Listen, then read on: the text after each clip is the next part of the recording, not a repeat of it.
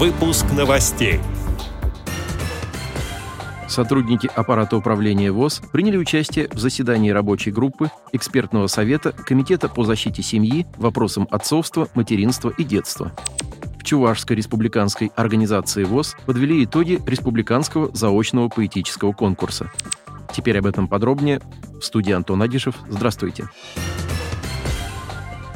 Недавно представители Всероссийского общества слепых приняли участие в заседании рабочей группы при Государственной Думе по защите прав семей с детьми с ограниченными возможностями здоровья и с детьми-инвалидами, экспертного совета Комитета по защите семьи, вопросам отцовства, материнства и детства. Заседание прошло в очно-дистанционном формате под председательством депутата Государственной Думы, заместителя председателя Комитета по защите семьи Татьяны Буцкой.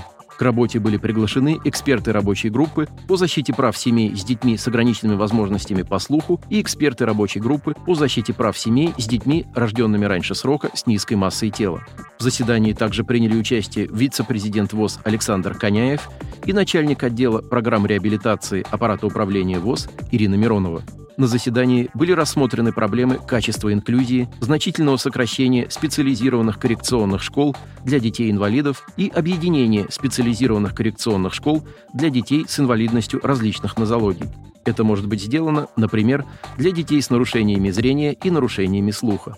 Были подняты такие важные для семей детей-инвалидов вопросы, как получение льгот при поступлении в учреждение среднего профессионального образования и в высшие учебные заведения, выпуск учебников и печатных пособий для детей с инвалидностью различных нозологий, открытие коррекционных классов.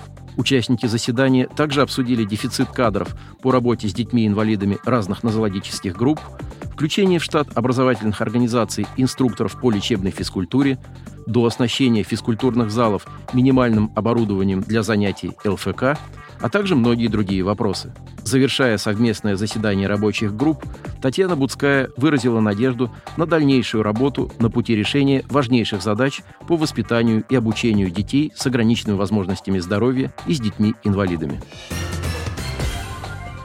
31 января в Чувашской республиканской специальной библиотеке имени Льва Толстого состоялась церемония награждения участников и призеров республиканского заочного поэтического конкурса «Горжусь я родиной своей». Конкурс проводился Чувашской республиканской организацией ВОЗ в рамках реализации социального проекта «Мы – патриоты Родины своей».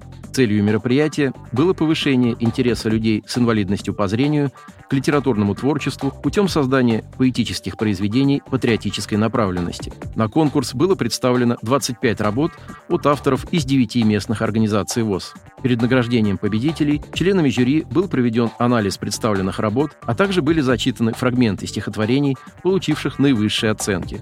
Победителями конкурса стали Анастасия Павлова, Владимир Галыгин и Елена Мартынова, занявшие первое, второе и третье место соответственно.